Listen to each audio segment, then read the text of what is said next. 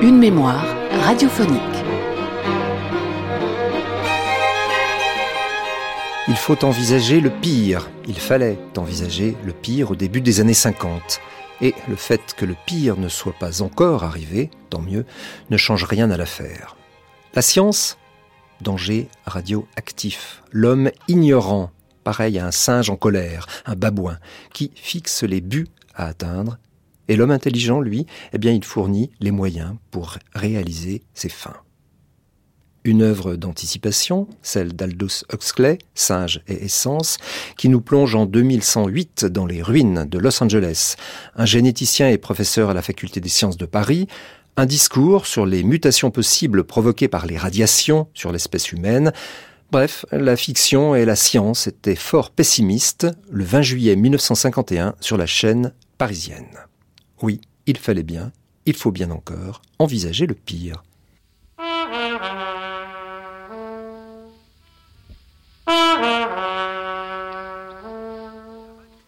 La radiodiffusion française présente Le roman de la science, une émission de Jean-Luc réalisée avec le concours de Pierre Billard. Aujourd'hui, les enfants de Bélial. Participeront à cette émission Monsieur le professeur Philippe Léritier, professeur de génétique à la Faculté des sciences de Paris, Nadine Alary, Robert Vattier, Claude Pieplu et Amédée.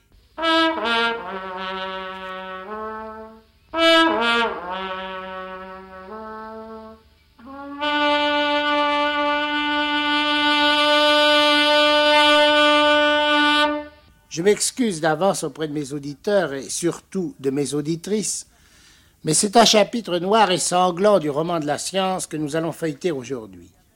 S'il y a même des âmes trop sensibles à l'écoute, qu'elles s'éloignent de leur récepteur où tourne le bouton.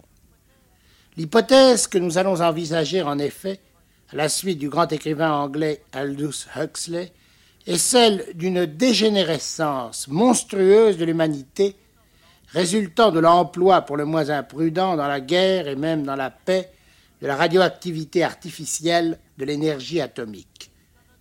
Étant donné que nous allons donner sur ce sujet la parole à un très grand savant américain, Müller, et un éminent biologiste français, le professeur Philippe Léritier, je me contenterai de préciser d'abord qu'il s'agit de savoir si certaines radiations, rayons X, rayons gamma, ne sont pas capables, en agissant sur le germe des êtres vivants, et notamment sur les cellules reproductrices de l'être humain, de provoquer des transformations brusques mais héréditaires, de très dangereuses mutations, comme disent les savants, transmissibles aux descendants des individus exposés aux radiations. L'œuvre d'imagination dont nous allons partir est un des incontestables chefs-d'œuvre contemporains de l'anticipation. C'est le récit en forme de scénario, traduit par Jules Castier sous le titre Temps futur, mais intitulé en anglais par son auteur Aldous Huxley, Ape and Essence, Le singe et l'essence il ne me paraît pas inutile de souligner que ce titre est une allusion à un passage de la pièce de Shakespeare, mesure pour mesure. Mais l'homme, l'homme plein d'orgueil, drapé dans une mince et brève autorité, ignorant surtout ce dont il est le plus assuré, à une essence miroitante, pareil à un singe en colère, qui exécute des tours si fantastiques à la face du ciel que les anges eux-mêmes en pleurent. En termes moins poétiques, ce qu'il y a au fond de la nature humaine, c'est un singe, un babouin. C'est le singe qui, obéissant à ses instincts, continue à fixer les buts à atteindre, les fins historiques, et l'homme intellectuel, l'intelligence, la raison, ne cesse de se prostituer au babouin, roi et conducteur des peuples, se contentant de lui fournir des moyens pour réaliser ses fins. C'est l'obscène, féroce, outrecuidant et stupide babouin, maître d'une science et d'une technique myope, enchaînés à son service, qui conduit l'humanité à la catastrophe.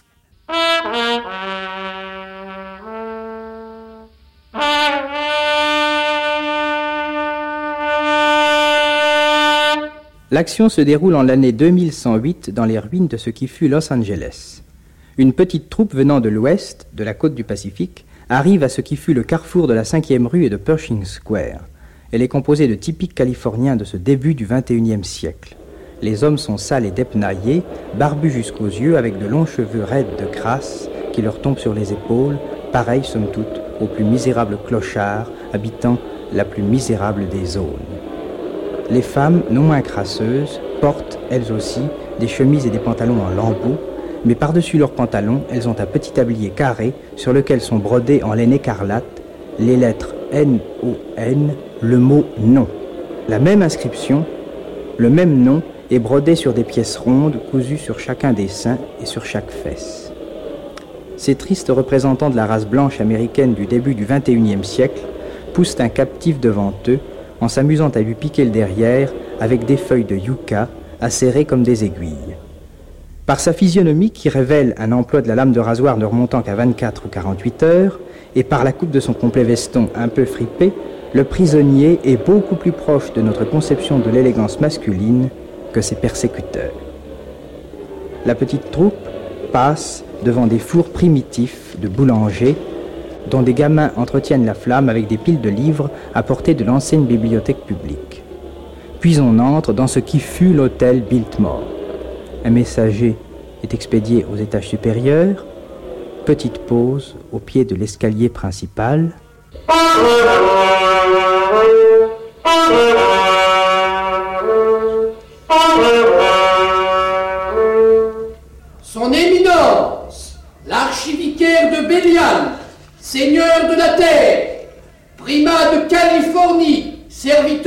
Prolétariat, évêque de Hollywood. Vêtu d'une longue robe en peau de chèvre et coiffé d'une couronne d'or ornée de quatre grandes cornes pointues, voici son éminence qui descend l'escalier. Un acolyte tient une ombrelle, également en peau de chèvre, au-dessus de sa tête vénérable. À la différence d'âge près, le prélat et le porteur d'ombrelle sont tous deux ostensiblement imberbes, moites de sueur, gras et rablés, bref, ils ont exactement l'apparence des castrats gardiens de sérail. Mais son éminence daigne interroger le prisonnier, après avoir levé les mains à son front et fait le signe des cornes de ses deux index tendus. Par Bélial. Approchez un peu, l'étranger. Il paraît qu'on vous a capturé sur la côte et qu'on a vu un grand navire au large. D'où venez-vous? De. De Nouvelle-Zélande, monsieur. Éminence. Hmm, La Nouvelle-Zélande. Oui. J'ai vu ça sur des cartes. Et qu'est-ce qui leur est arrivé là-bas, aux gens de Nouvelle-Zélande? Eh bien, mon Dieu. Pas ce nom Pardon.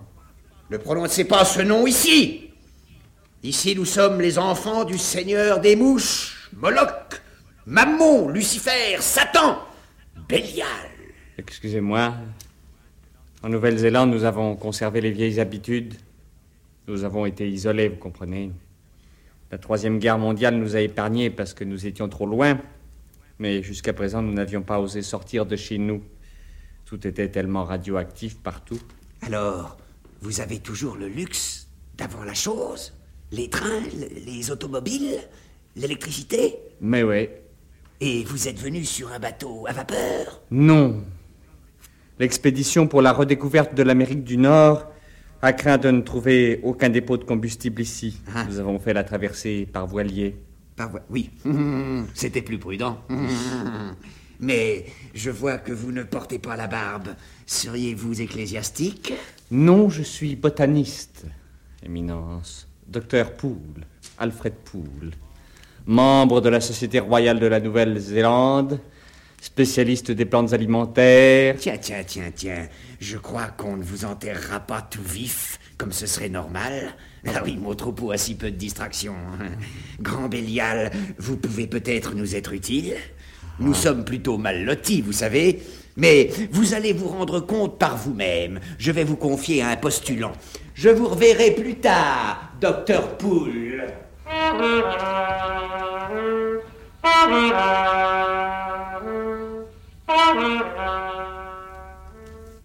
Escorté d'un postulant sans cornes, le docteur Alfred Poole explore les ruines de l'hôtel Biltmore. Vous avez de la chance, docteur Poole. Vous arrivez juste avant la fête de Bélial.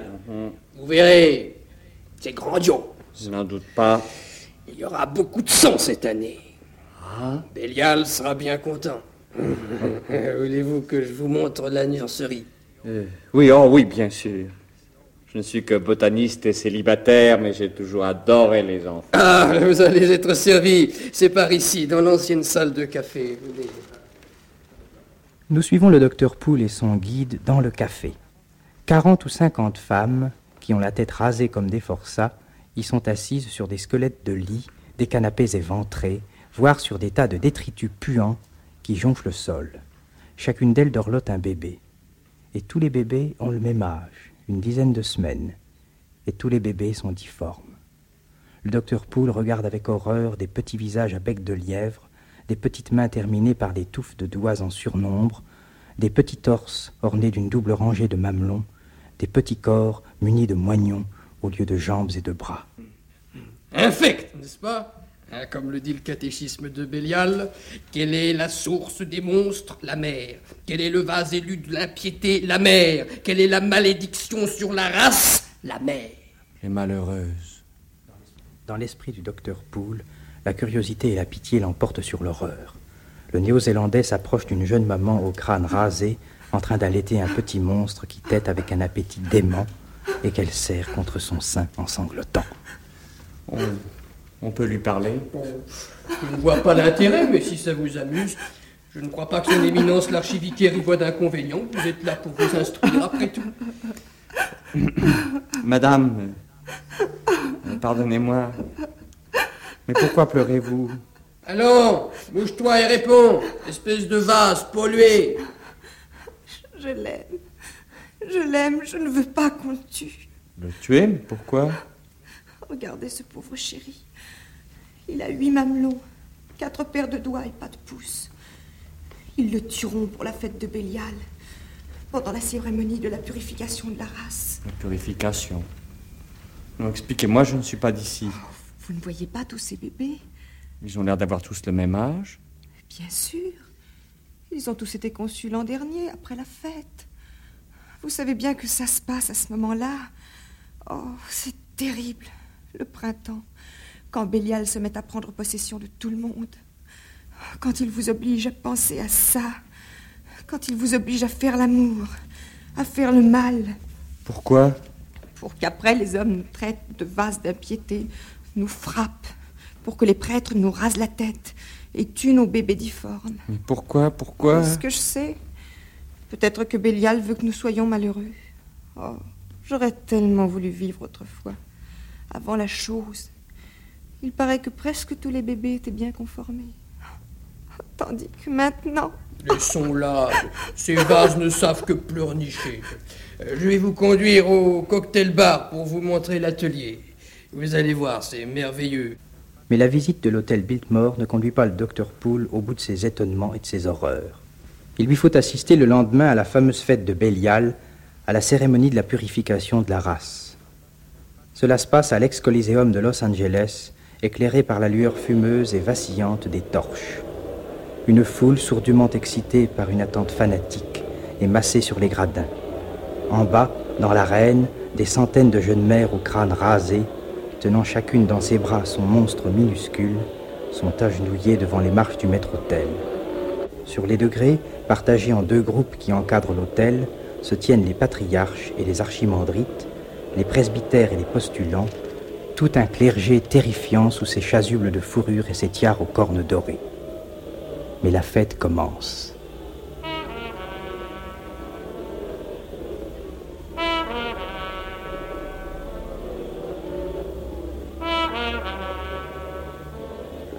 Le patriarche de Pasadena affûte sur une pierre à aiguiser un long couteau de boucher. Et les unes après les autres, on pousse les mères au crâne rasé vers le purificateur au couteau. Et les uns après les autres, les petits monstres sont empalés sur le couteau.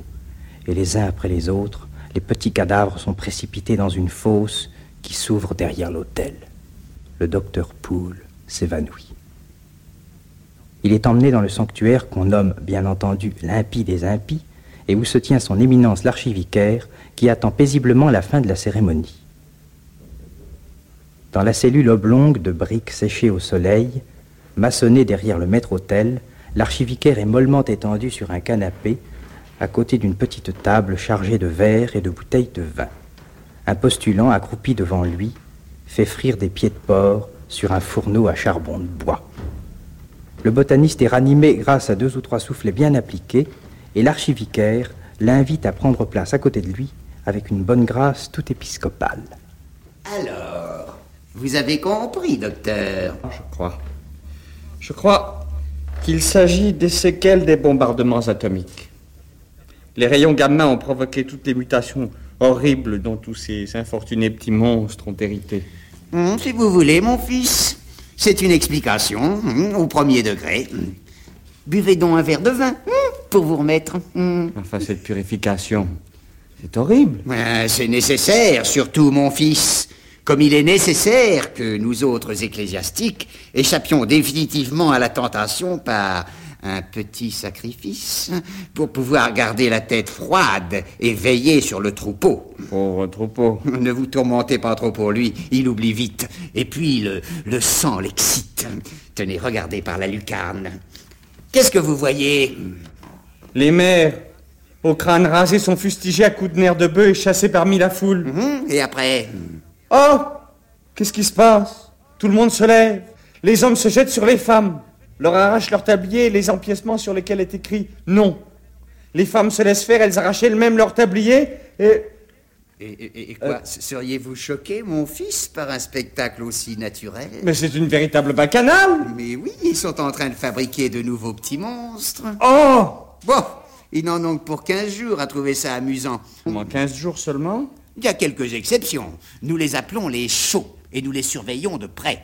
C'est pour eux, et pour rappeler aux autres que leur exemple n'est pas à suivre, que nous imposons aux femmes ces tabliers et ces rondelles qui ont dû vous paraître ridicules. hein. Mm, Oui, mais il faut une règle, mon fils, et que la règle soit toujours bien visible.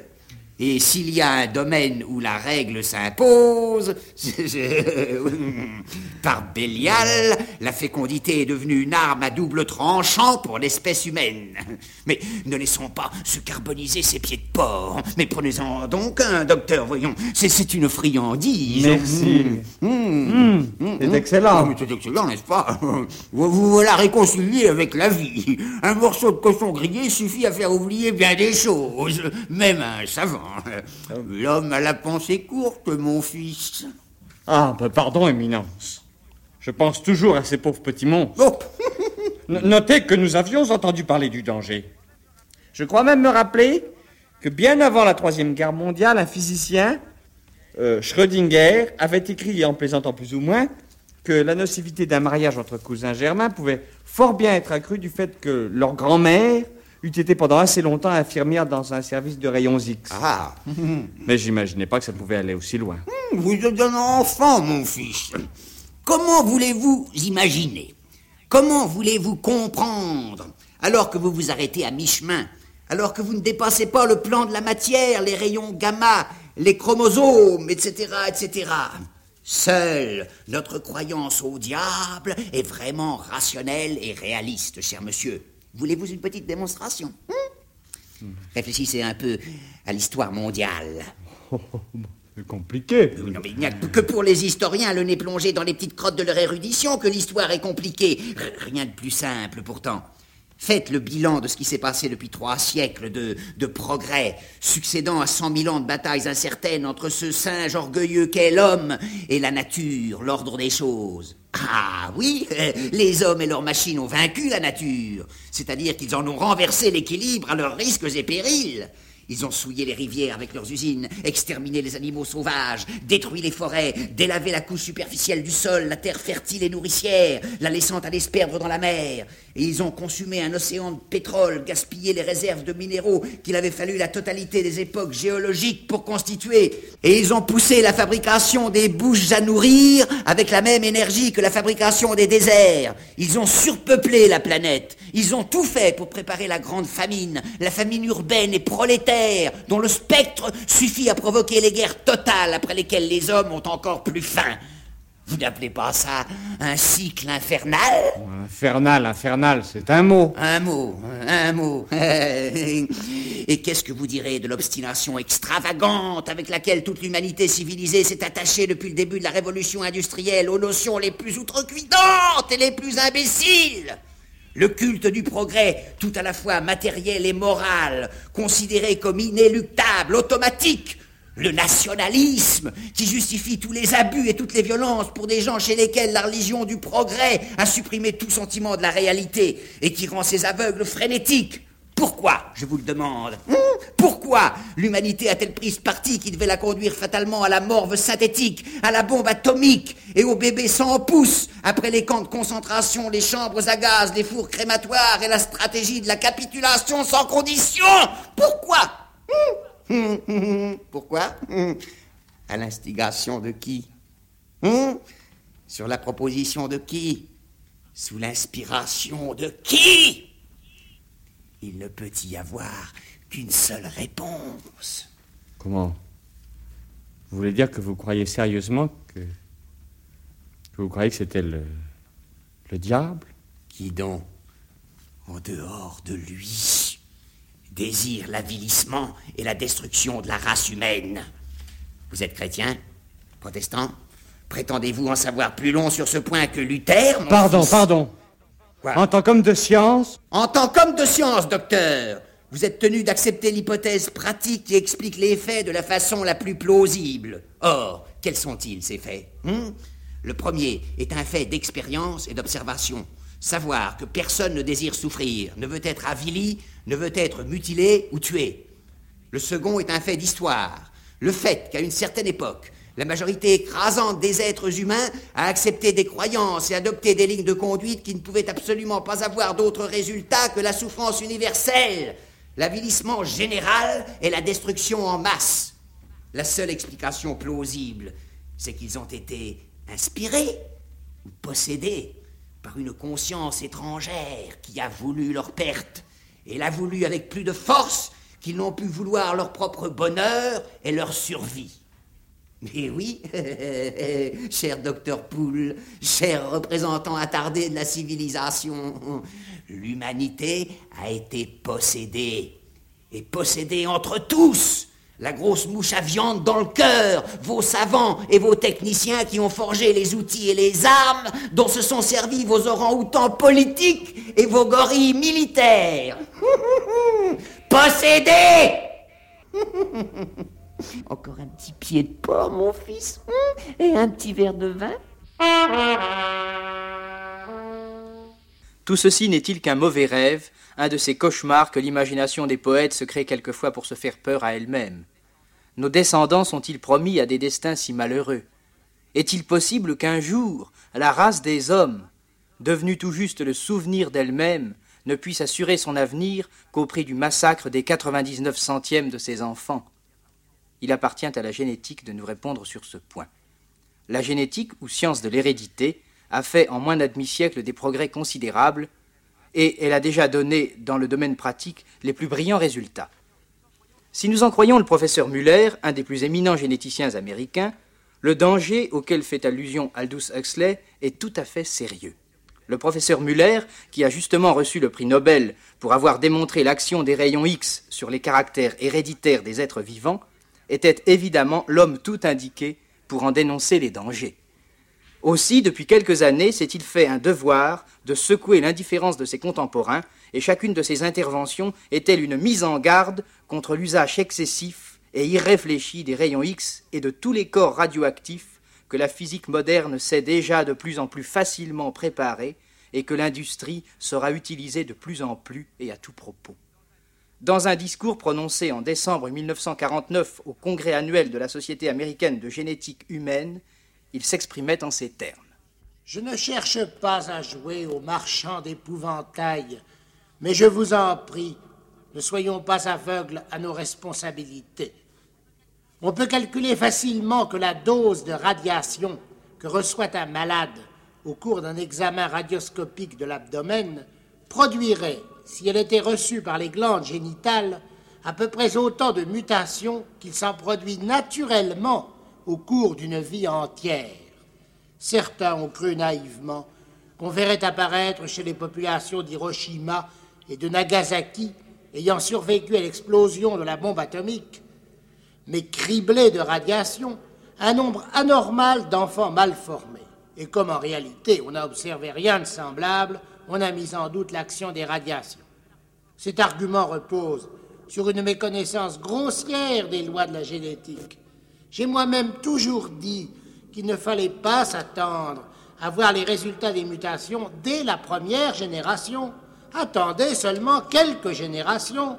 Les mutations sont comme des bombes à retardement. Une fois la bombe lancée, personne n'y peut rien, mais ses effets n'éclateront que plus tard, à long terme. Que signifie tout cela? Tout cela signifie que, en dépit de toutes les facilités qui lui seront offertes, l'homme futur se trouvera aussi exposé aux dangers, avec tous les bénéfices du progrès technique, qu'il pouvait l'être sans eux à l'âge du paléolithique. Mais, au lieu de dépenser tout son temps et toute son énergie à lutter contre les ennemis extérieurs les plus élémentaires, comme la famine, les intempéries et les bêtes sauvages, il se consacrera tout entier à se dorloter, à soulager ses propres faiblesses, à soigner ses propres incommodités, à apprivoiser ses ennemis de l'intérieur, à se prendre le pouls, à se médicamenter. Car chaque homme sera un infirme, affligé de ses tares familiales particulières, ne ressemblant à aucun autre. On ne trouvera pas, je vous le dis, deux individus semblables. Les caractères de la race s'éparpilleront en des êtres de formes diverses, sans rapport avec le type d'homme que nous voyons aujourd'hui. Le seul lien qui rattachera ces hommes de l'avenir à la race humaine sera un lien historique, le fait que nous ayons été leurs ancêtres.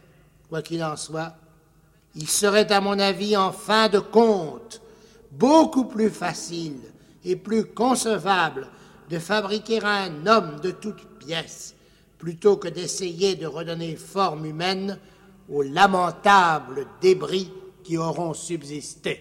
Dieu merci, la France n'est pas encore saisie par la fièvre atomique et il nous est plus facile à nous, sans doute, de garder la tête froide.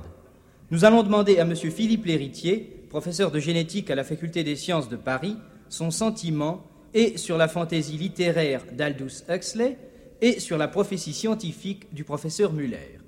À votre avis, monsieur le professeur, Huxley est-il sérieux? Eh bien, je pense que le tableau du monde futur, tel qu'il est présenté par Huxley, est sans doute un peu dramatisé. Euh, cependant, les extraordinaires qualités d'évocation de cette œuvre, qui est évidemment avant tout littéraire, ne doivent pas faire oublier qu'elle repose sur un fondement biologique tout à fait sérieux. Mais comment est-il possible qu'un danger aussi grave n'éveille pas davantage l'attention? Il est exact, évidemment, qu'en France, jusqu'ici, personne ne paraisse préoccuper beaucoup de ce que l'on pourrait appeler l'avenir génétique de l'espèce humaine. Dans notre contrée, il n'en est pas de même. Et les généticiens mènent une campagne pour dénoncer certains des dangers que présentent les conditions de la vie moderne pour l'avenir de la race humaine. Euh, j'ai eu l'occasion tout récemment de rencontrer Muller aux États-Unis. Et cette question paraît être l'une de ses grandes préoccupations. Il juge véritablement de son devoir de savant de répandre dans le public les conceptions auxquelles il est parvenu à ce sujet. Le danger des radiations n'est pas nouveau. Les radiologues, depuis longtemps, se protègent le corps avec des tabliers de plomb pour éviter les brûlures et les nécroses. Tout cela est déjà bien connu. Oui, bien sûr, cette action destructrice des radiations sur les tissus est connue depuis fort longtemps. Et en fait, on peut même dire, euh, comme Muller, qu'elle est en quelque sorte providentielle, car euh, elle nous donne l'alarme contre un danger beaucoup moins apparent, mais qui est en fait beaucoup plus grave, non pas pour l'individu, mais pour l'espèce. Ce danger, c'est l'action de ces mêmes radiations sur les cellules reproductrices. Pouvez-vous nous expliquer, monsieur le professeur, par quel mécanisme les radiations peuvent produire des mutations? Euh, On ne produit, en utilisant des radiations, que les mêmes accidents que ceux qui interviennent spontanément dans la nature. C'est simplement la fréquence qui est beaucoup plus grande. Euh, ces accidents, ces mutations se manifestent de manière la plus variée. Les uns sont graves au point d'empêcher l'embryon de se développer, D'autres conduisent à des malformations diverses. Euh, chez la drosophile, par exemple, euh, certaines de ces malformations modifient la couleur des yeux, la couleur du corps. D'autres encore conduisent à des anomalies dans le développement des ailes. Euh, dans l'espèce humaine, ces mutations peuvent être favorables et donner à l'individu qui les porte un avantage sur ses semblables. Mais l'immense majorité correspond à ce que nous appelons des anomalies ou imperfections congénitales. Euh, certaines sont très apparentes, telles par exemple que la polydactylie, la surdimutité, l'hémophilie. Mais en fait, le plus grand nombre passe plus ou moins inaperçu, parce qu'elles ne correspondent qu'à ces mille petites faiblesses de constitution et de tempérament euh, que les médecins appellent l'insuffisance hépatique, euh, la myopie et toutes les prédispositions héréditaires aux diverses maladies et désordres organiques. Vous voyez donc que les mutations agissent de toute, toute espèce de manière et que chaque fois qu'un individu est handicapé euh, de naissance, en somme, c'est dû à une mutation, soit qu'elle vienne de se produire, soit qu'elle lui ait été léguée par ses ancêtres, c'est-à-dire qu'elle se soit produite à une génération antérieure. Eh bien, les mutations, comme je viens de le dire, sont des sortes d'accidents fortuits. Euh, spontanément, elles se produisent avec une certaine probabilité. Mais les radiations vont augmenter dans d'énormes proportions, cette probabilité. Si vous voulez, on peut se représenter cette situation de la manière suivante. Euh, les différents éléments du patrimoine héréditaire, euh, les chromosomes, ou plus exactement le contenu des chromosomes, ce que les généticiens appellent les gènes, sont comme les maisons d'une ville. maisons d'une ville qui, même en temps de paix, sont soumises à des risques de destruction par incendie. L'action des radiations peut se comparer à un bombardement de la même ville avec des bombes incendiaires. Il produit des accidents de même nature que ceux qui peuvent arriver en temps de, paix, mais naturellement la probabilité est infiniment plus grande. Euh, ces facteurs auxquels je faisais allusion il y a un instant, changement des conditions de vie de l'espèce humaine éliminant la sélection naturelle, augmentation possible de la fréquence des mutations par suite de l'utilisation industrielle ou médicale des radiations, n'ont évidemment pas d'effet immédiat, ni bien entendu d'effet d'ailleurs à l'échelle individuelle. En fait, le premier facteur a un effet immédiat bienfaisant. Mais comme le suggère Muller, nous sommes en quelque sorte une génération de profiteurs. Notre patrimoine héréditaire est sain parce qu'il nous a été légué par des ancêtres qui ont vécu dans des conditions beaucoup plus dures que les nôtres. Et nous profitons aussi des bons effets des progrès de l'hygiène et de la médecine, en sorte qu'en quelque sorte nous misons sur les deux tableaux, nous profitons des bons effets de la sélection naturelle, à retardement, et nous profitons des progrès, du progrès technique. Le résultat brutal est que nous vivons plus longtemps et que nous perdons moins d'enfants que nos ancêtres. Mais les faiblesses de ceux qui ne survivent que grâce à la médecine vont rester en circulation dans les générations qui nous suivront, et elles vont se grossir de toutes les mutations nouvelles. Il y aura donc une sorte de détérioration progressive, d'ailleurs lente, du patrimoine héréditaire de l'espèce humaine, et apparemment, les médecins futurs auront fort à faire pour permettre de vivre à des hommes chargés d'un si lourd passé. L'utilisation massive et sans précaution des radiations risque fort d'accélérer cette évolution. De toute façon, bien sûr, le danger est à lointaine échéance. Il faudra sans doute, si le cours des choses ne change pas, euh, de l'ordre de 6 à 7 générations humaines pour que la situation devienne vraiment très grave. Pour l'immédiat, quelles seraient les mesures à prendre? Eh bien, pour l'immédiat, ce que l'homme a à faire, l'homme civilisé a à faire, c'est de se protéger le plus possible contre les radiations.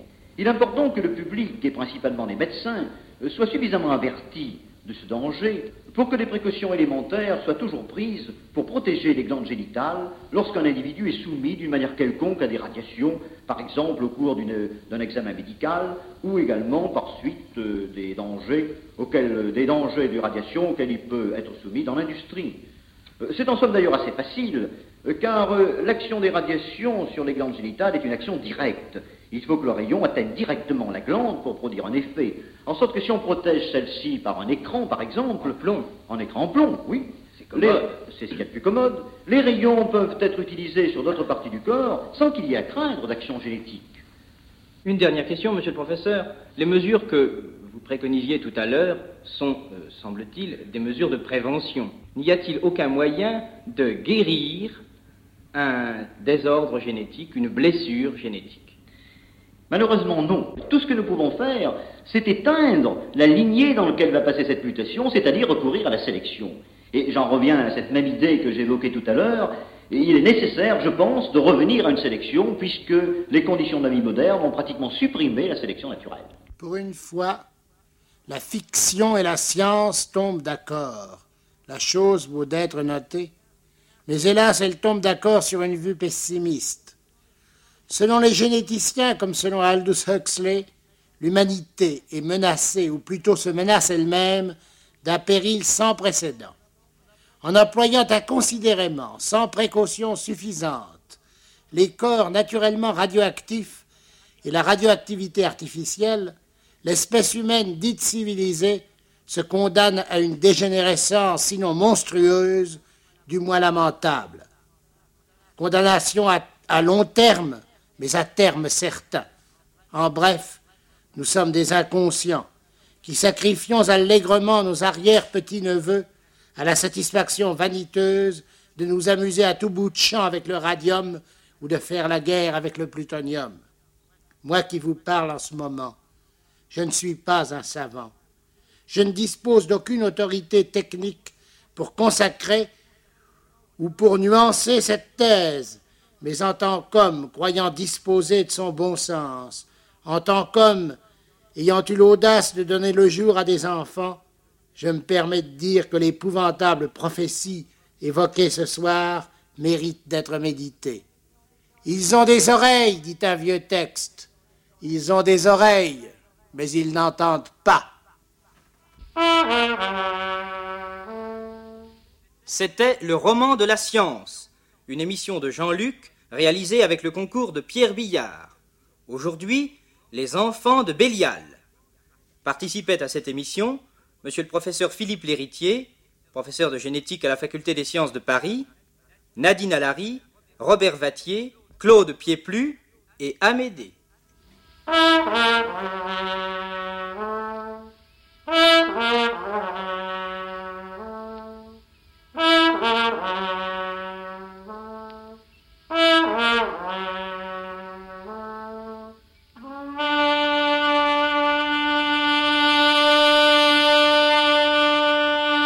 Cette émission a été diffusée pour la première fois sur la chaîne parisienne le 20 juillet 1951.